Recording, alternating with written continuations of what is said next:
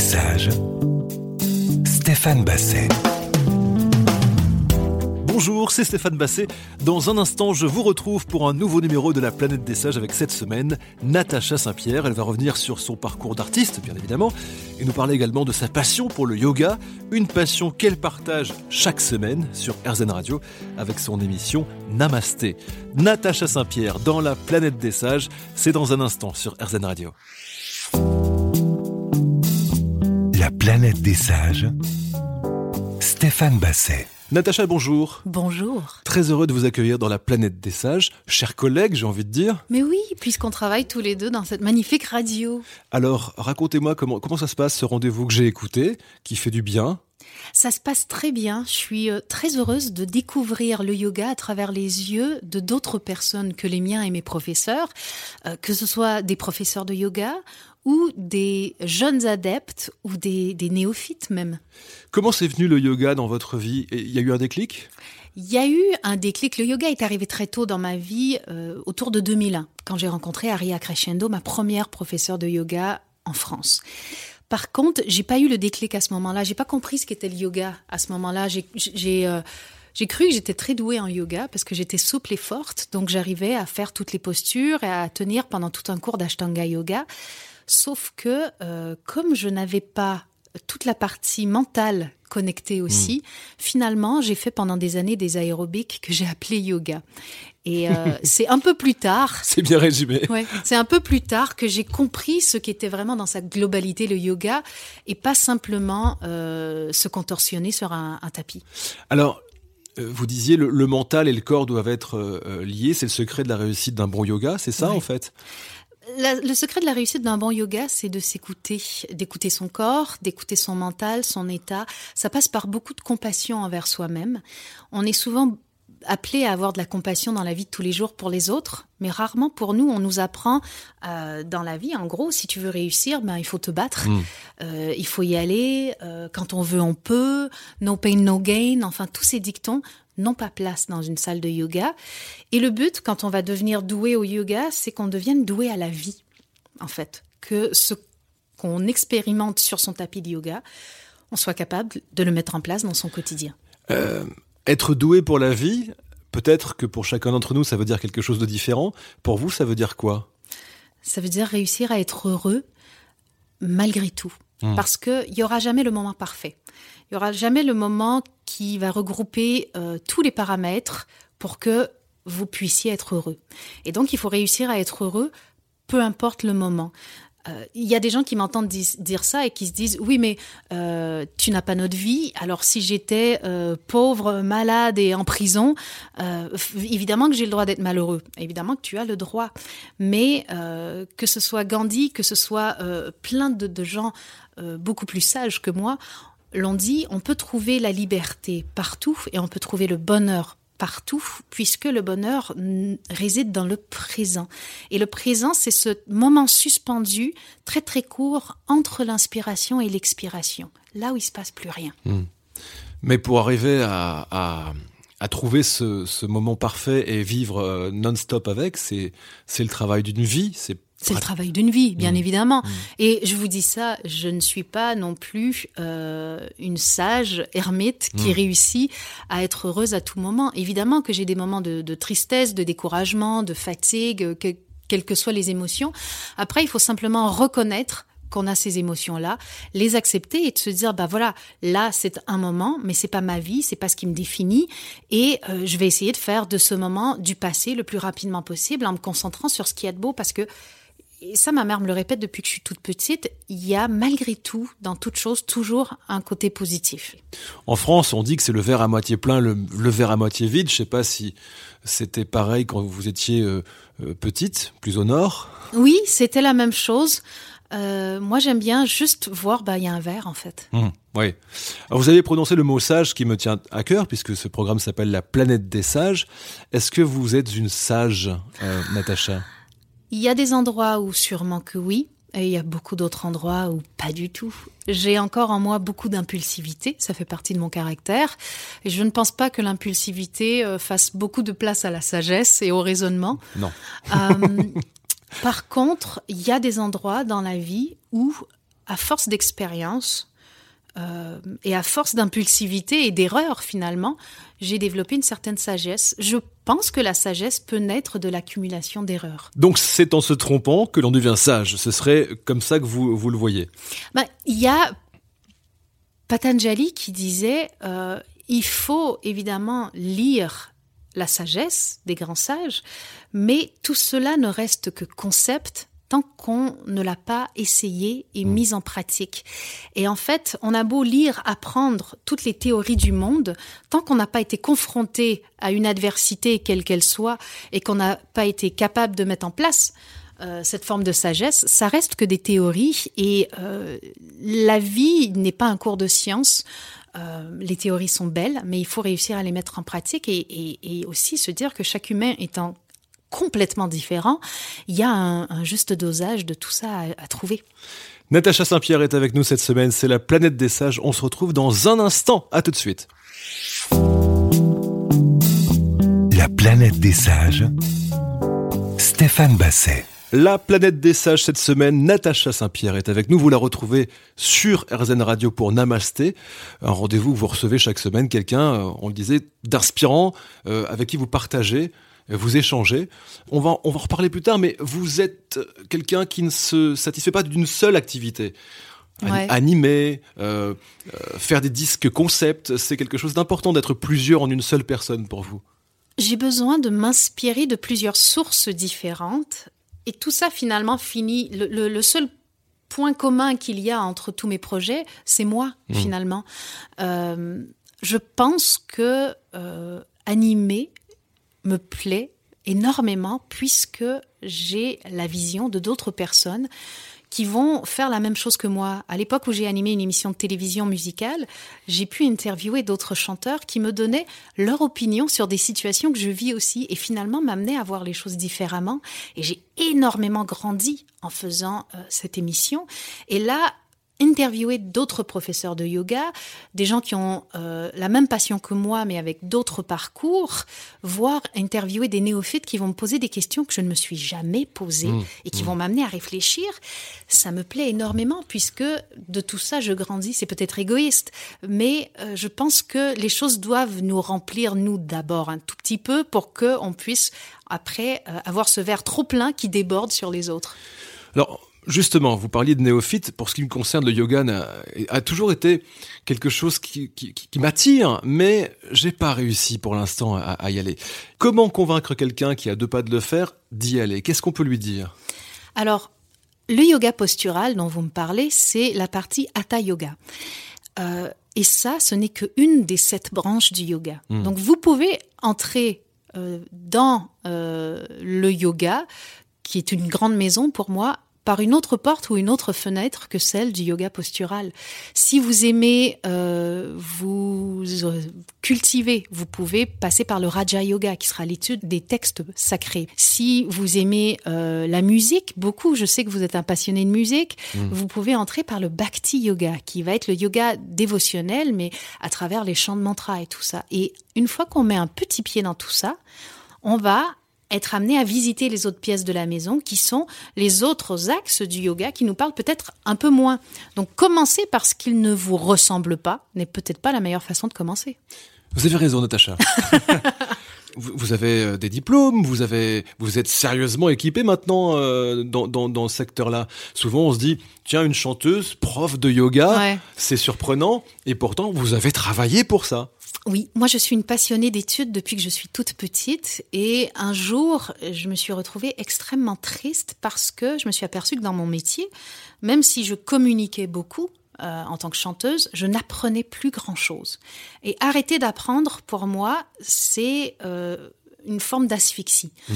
Et donc j'ai repris mes études. J'ai fait des études de nutrition parce que le métier de la musique étant tellement incertain, j'avais besoin d'un truc concret. Donc, une fois que j'ai eu un diplôme de nutritionniste en poche, je me suis dit, voilà un truc concret, un plan B concret. Et après, j'ai voulu recommencer à étudier quand le yoga euh, est, devenu plus important dans ma vie et quand je me suis aperçue que finalement, c'était pas que des aérobies. Euh, j'ai voulu connaître plus de choses et j'ai fait une formation de professeur parce que ce qu'on voit dans les cours de yoga classique aujourd'hui, c'est que le yoga postural, et ça, je l'expérimentais déjà depuis plus de dix ans.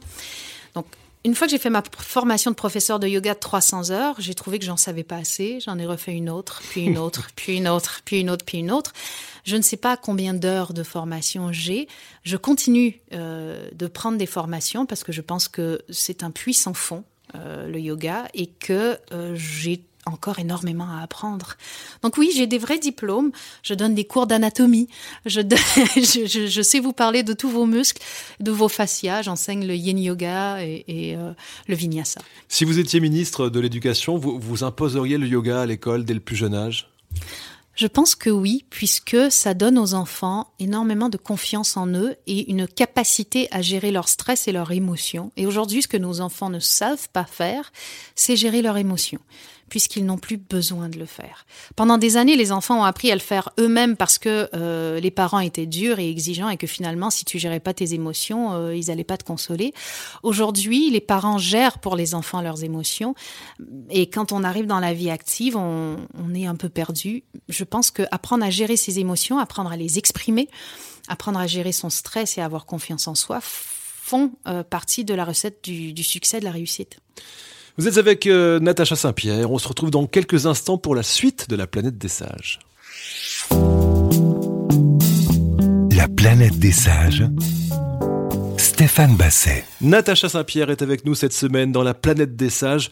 On va remonter le temps un petit peu. Quel est votre premier souvenir de vie, Natacha?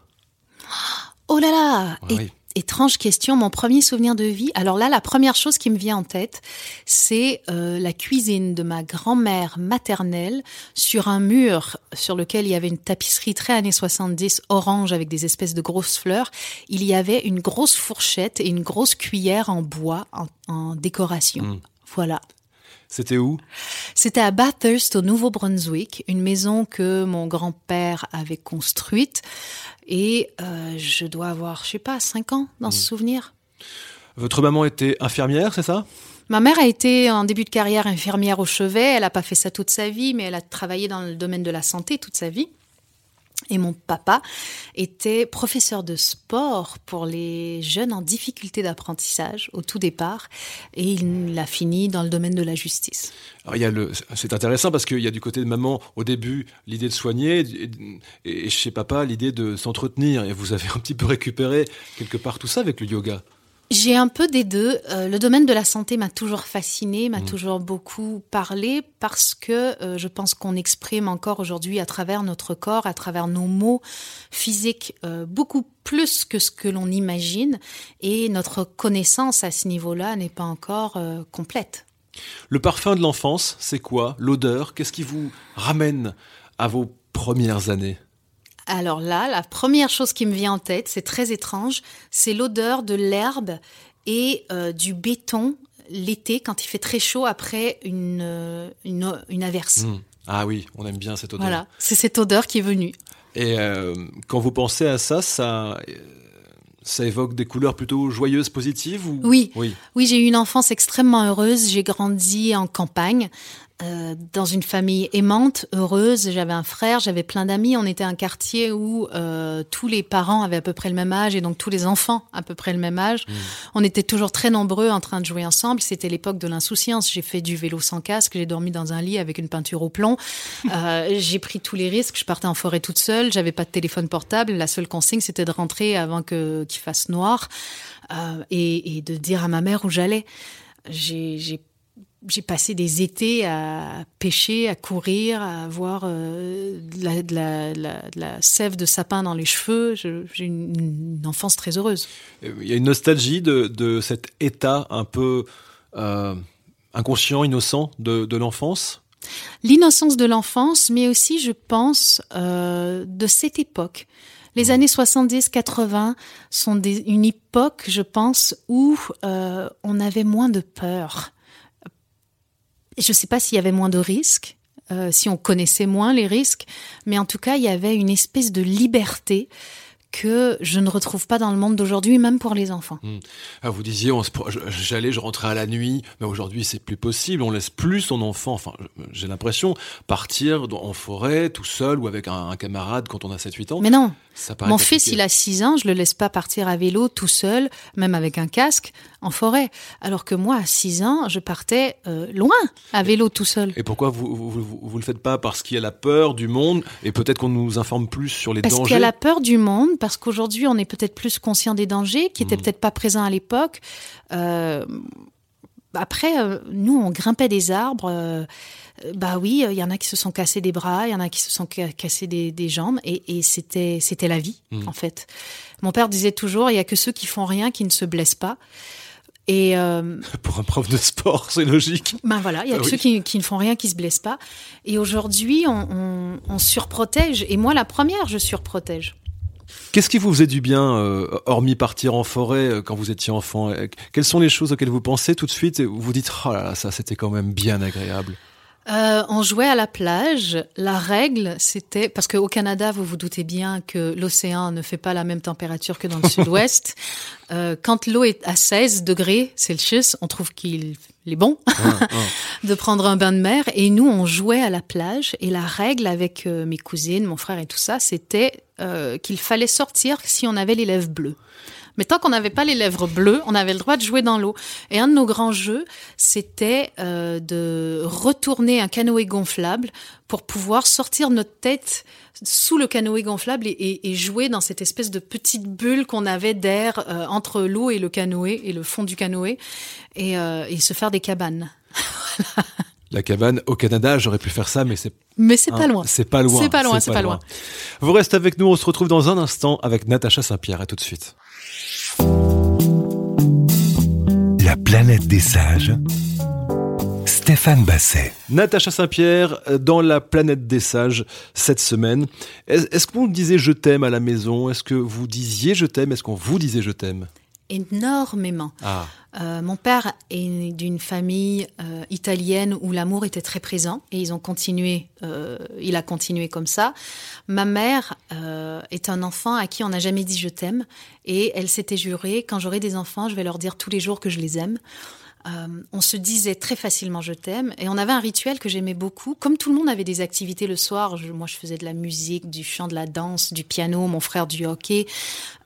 On se voyait peu le soir parce qu'on avait nos activités après l'école. Mmh. Mais tous les matins, en famille, mes parents buvaient leur café assis dans le salon. Nous, on prenait notre petit-déj et on passait 30 minutes tous les matins en famille euh, à se raconter euh, nos, journées, nos vies, nos, petits tracas. Et tous les dimanches soirs, ma mère nous faisait un dîner en famille.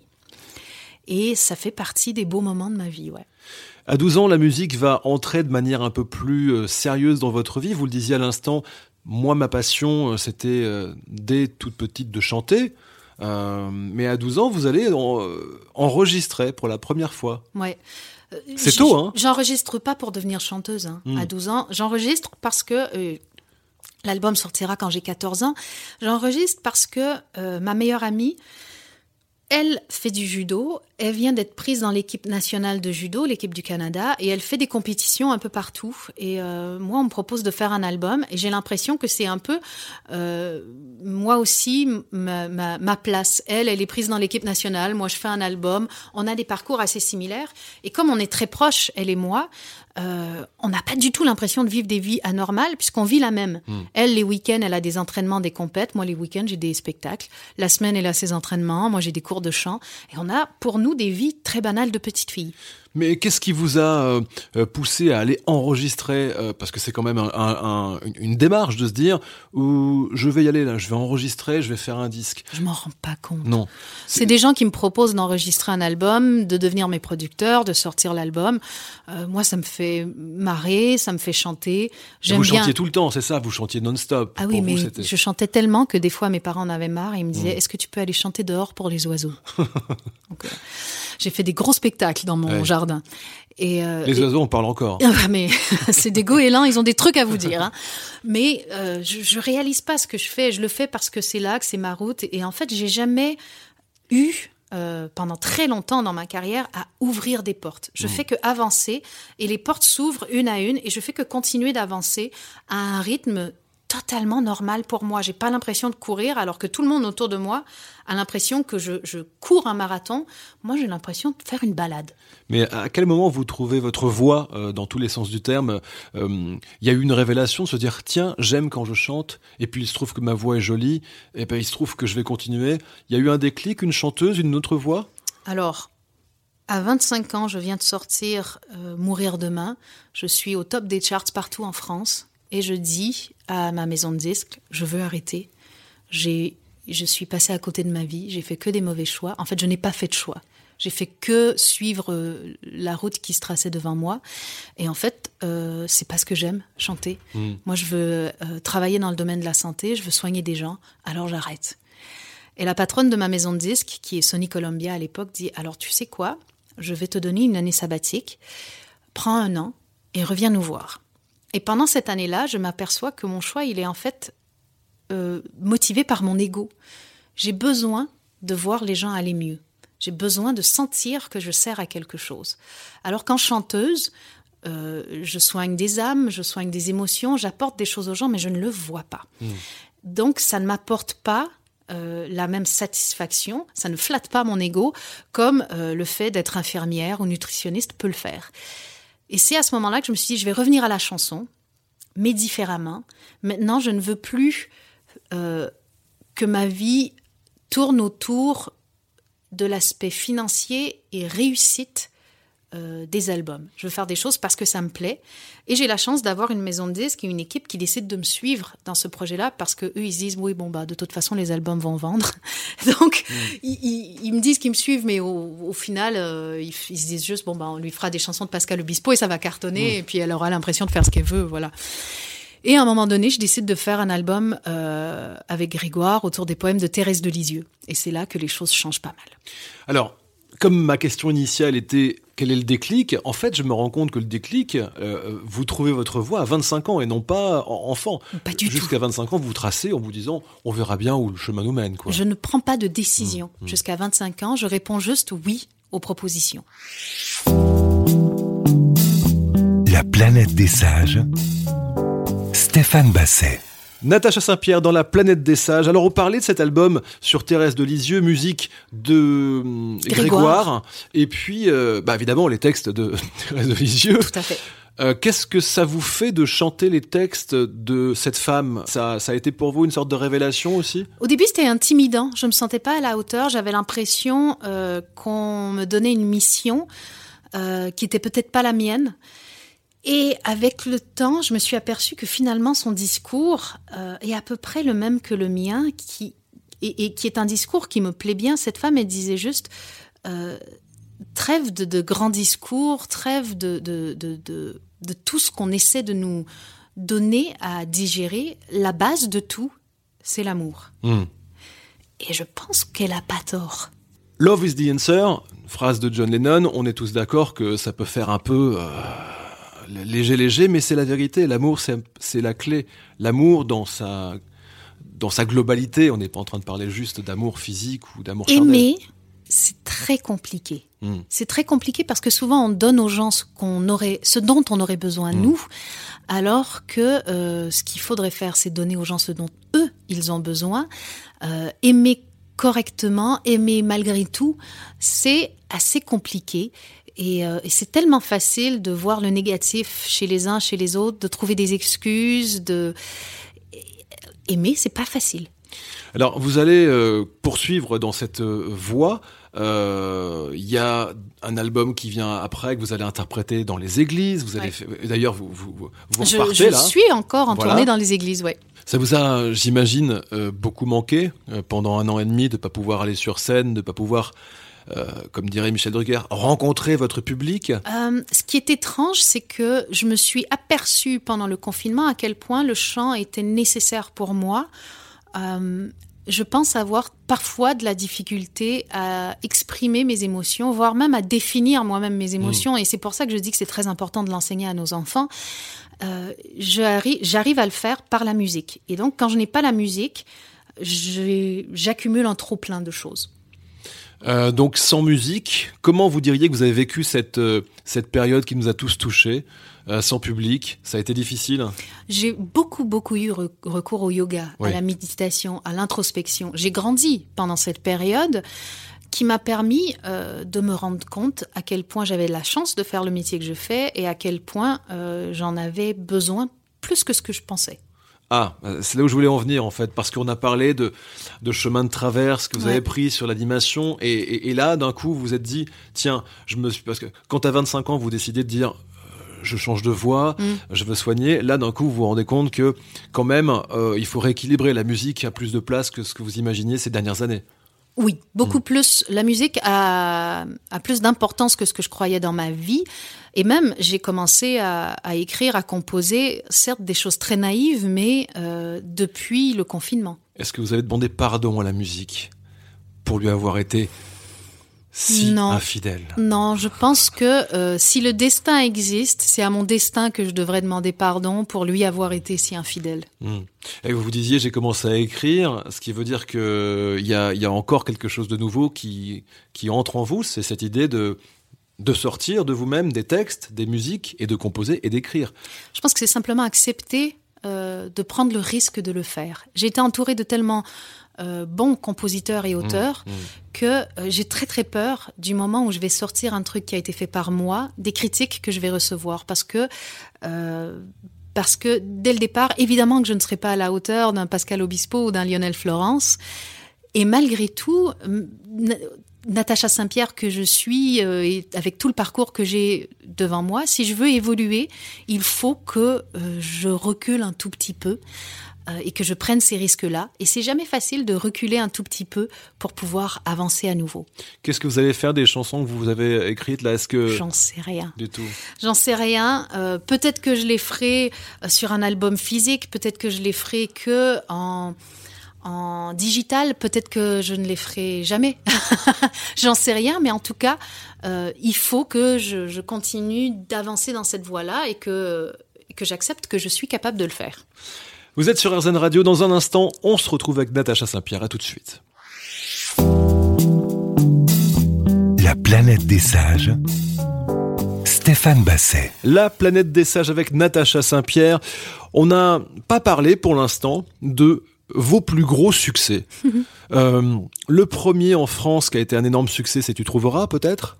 Il y a eu Je n'ai que mon âme avant. Ah, Je n'ai que mon âme, qui était écrit par Robert Goldman, Tout à fait. frère de Jean-Jacques Goldman. Ouais, exactement.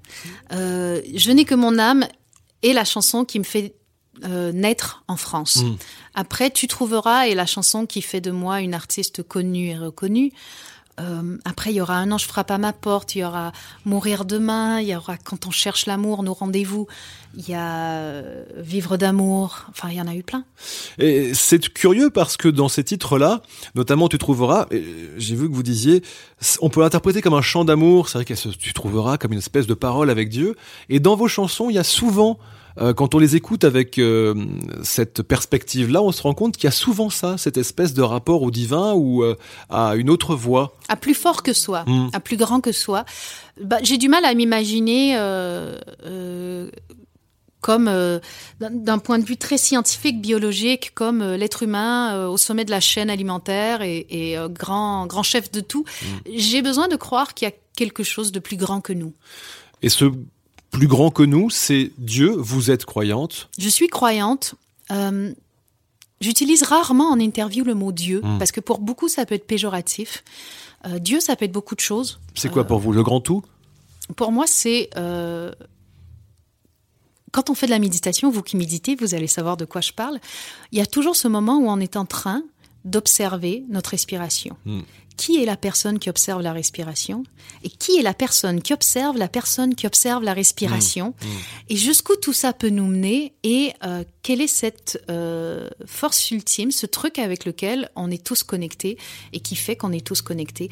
Bon bah certains l'appellent Dieu, euh, moi entre autres, d'autres vont l'appeler l'univers, d'autres vont l'appeler la conscience à vous de choisir. Alors, vous avez réussi dans la musique, et puis euh, vous avez réussi votre votre euh, vie de maman parce que euh, à un moment vous êtes devenue maman.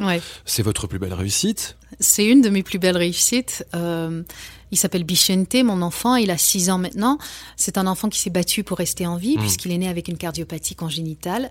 Et c'est un petit garçon très aimant et très mature, étrangement mature pour son âge. Vous avez donc traversé une période qui a dû être, je, je, je l'imagine, assez euh, terrible. La foi que vous avez, cet amour de la vie, est-ce que vous diriez que ça, ça a sauvé ce moment qui, qui était évidemment difficile? Ce moment était évidemment difficile. Je pense que ce qui l'a sauvé, c'est la fatalité avec laquelle je prends la vie souvent. Et je me souviens avoir dit à mon enfant, euh, la veille de son opération, alors qu'il avait quatre mois, si mon chemin dans la vie, c'était d'être maman que pendant quatre mois, je te promets que je découvrirai le message que tu as à me dire et ce que je devais comprendre. Si tu penses que le mieux pour toi, c'est de partir demain dans cette opération, pars, je ne t'en voudrais pas. J'ai pas encore compris ce que tu étais venu me dire, mais je, le comprendrai. Par contre, si tu veux rester, je suis prête à être ta maman et j'ai envie d'être ta maman. Et, et j'ai senti l'odeur dans son cou, dans son petit cou de bébé. Et ça a été ça. Et je me suis dit que j'arriverais à surmonter peu importe ce qui arrive. Bon, heureusement, il a survécu, donc j'ai pas eu à affronter euh, son départ, mais euh, je trouvais un sens dans tout ça. Je devais trouver un sens dans tout ça, de toute façon, pour que ça ait du sens. Qu'est-ce que ça a changé en vous? Le fait que Bichente euh, ait traversé tout ça, je ne prends plus les choses pour acquises, euh, celles qu'on prend euh, en général pour acquises, celles qui sont toutes bêtes comme se réveiller tous les matins en santé. On prend tout ça pour acquis, mmh. jusqu'à ce qu'il nous arrive un truc. Euh, ce n'est pas arrivé à moi, c'est lui qui a été malade, mais je ne prends plus la santé comme quelque chose de normal. Mmh. Dieu merci, aujourd'hui il va bien. Oui, il va très bien. Donc la vie est belle. La vie oui, est belle. La vie est belle. On se retrouve dans un instant pour la dernière partie de la planète des sages avec Natacha Saint-Pierre. À tout de suite. La planète des sages. Stéphane Basset. C'est la planète des sages, dernière partie avec Natacha Saint-Pierre. Alors, j'ai pour habitude de finir avec ce que j'appelle les questions sages. J'ai un panel de 200 questions. Oula Donc, euh, on va en choisir trois, ça suffira. D'accord. Mais euh, il me faut un numéro. Au hasard ou un numéro que, qui vous tient à cœur. Alors, je vais prendre le 13. Pour quelle raison le 13 Mon fils est né un vendredi 13 novembre. C'est une très très bonne réponse. Votre premier petit ami, comment s'appelait-il? Mon premier vrai petit ami s'appelait Eric. Quand on pense à Eric, on pense à, à quoi aujourd'hui? Euh, mon Dieu, on pense à. Euh... C'est le premier baiser, le premier canard, comme on appelait ça en France? Ouais, ouais, ouais. On pense à, à l'arrivée de l'adolescence parce que je dois avoir euh, 13 ans mmh. à cette époque-là, et euh, c'est les premières booms sans les parents, mmh. tous ensemble. C'est c'est les premiers ricanements entre filles et tout ça. Et qu'est-ce qui est devenu Eric? J'en ai strictement aucune idée. Euh, comme l'année d'après, on changeait d'école, euh, je suis partie de mon côté et lui du sien, on ne s'est plus jamais revu. On est compte qu'il a dû voir la télé un jour et dire Tu sais que j'ai embrassé cette fille. Hein Sûrement. Je ne sais pas ce qu'il est devenu. Nouveau numéro. Je vais vous prendre le 21. Numéro 21. Date de naissance de mon amoureux. La période où vous aimeriez euh, exister idéalement. Sauf... Oh J'en ai deux. Ah, alors, allons-y. Euh, J'aurais aimé naître dans les années 60, alors que je suis née en 81, pour pouvoir vivre les années 70 et les années 80 mmh. en tant qu'adulte et pas en tant qu'enfant. Euh, ou sinon, alors que la place de la femme n'était pas très très belle, mais j'aurais voulu vivre euh, les années folles. Parce que euh, j'adore l'énergie, en tout cas que les reportages de l'époque nous renvoient l'époque dans laquelle on vit, est-ce que vous êtes à l'aise dedans? Je suis à l'aise dedans, mais je ne suis pas convaincue que ce soit la plus belle que mmh. la Terre ait connue. C'est le moins. c'est un doux euphémisme, c'est pas la meilleure période. Euh, nouvelle question, ce sera la dernière. Alors je vais prendre le 10, puisque je suis moi-même née un 10. Le 10, 10, euh, 10 février Tout à fait. C'est ça Oui. Vous êtes donc verso Exactement. Très bon signe. le mec dit ça à tout le monde à chaque fois. Très bon signe. Ascendant? Euh, ascendant, euh, je ne sais plus. Je sais que mon signe chinois, c'est coque de métal. Oh, coque de métal. Coque de métal. C'est charmant. Donc, entendez par là le caractère un peu dur. Très bien, on va pas s'étendre sur le sujet. Donc, le dîner de vos rêves. Si vous aviez trois ou quatre personnes à inviter pour un dîner, personnes qui sont là ou qui ne sont plus là, qui serait assis Alors, à je votre peux mettre table tout le monde Oh, bien sûr. Alors, je vais mettre euh, à mon dîner improbable euh, Patanjali, si tant est qu'il ait existé, celui qui a écrit en fait un recueil. On pense que c'est une personne, voire plusieurs personnes, en tout cas Patanjali, qui a euh, écrit sur le yoga. Mm. J'inviterai Marie Curie, puisque c'est une femme qui euh, a fait beaucoup pour la science, et moi j'aime les sciences. J'inviterai Whitney Houston pour le plaisir de chanter avec elle parce que j'adore Ouais. sa voix. Qui d'autre j'inviterai à ce dîner? Il y a tellement de gens que j'ai envie d'inviter à ce dîner. J'inviterai Elton John, qui est toujours vivant, parce que je trouve que ce mec est un génie. J'inviterai, euh, ben, j'inviterai mes parents. Je les vois pas souvent. Parce je leur présenterai Elton John. mais oui, mes parents sont au Canada euh, depuis deux ans. Je les vois pas ou Ouais. peu, et ça me ferait tellement plaisir. Il vous manque? Il me manque évidemment, ma famille me manque, euh, et, et d'un point de vue beaucoup plus concret et dans un truc beaucoup plus réalisable, faire une cousinade, j'en rêve. Alors, une cousinade pour ceux qui ne connaissent pas. Alors, pour ceux qui ne connaissent pas le principe de la cousinade, c'est tous les cousins, cousines au premier ou deuxième degré se rassemblent. Et donc, je voudrais revoir, euh, euh, du côté de ma mère surtout, euh, tous les cousins et cousines éloignés, et ceux au premier degré, mes oncles et tantes, les cousins, cousines de ma mère. Tous ces gens-là, c'est une famille que j'ai connue depuis toute petite. On faisait des rassemblements à, à plus de 200 personnes quand j'étais petite. J'adorerais refaire ça. Euh, parce que là, euh, naturellement, vous n'habitez plus. euh, Je n'habite voilà. plus au Canada et je ne suis pas allée au Canada depuis la pandémie. Et, et où êtes-vous? Enfin, je vous vois, hein, mais où êtes-vous sinon quand vous n'êtes pas dans la planète des sages? Quand je ne suis pas dans la planète des sages, je suis en banlieue parisienne ou dans le sud-ouest de la France. Je me partage entre les deux et je vis une vie plutôt normale de chanteuse maman. Très bien, Natacha. Et aussi d'animatrice sur RZN Radio. Avec un grand plaisir de yogi aussi, voilà, tout ça. On vous retrouve euh, la semaine prochaine pour euh, Namasté. Avec plaisir, je serai évidemment au rendez-vous 19h30 tous les vendredis. Merci d'avoir été avec nous, Natacha Saint-Pierre. C'était un plaisir de vous revoir. Merci Stéphane Basset. À très bientôt. Et merci de nous avoir écoutés. Euh, on se retrouve la semaine prochaine pour un nouveau numéro de la planète des sages. N'oubliez pas, soyez sages, mais pas trop quand même. Pas trop.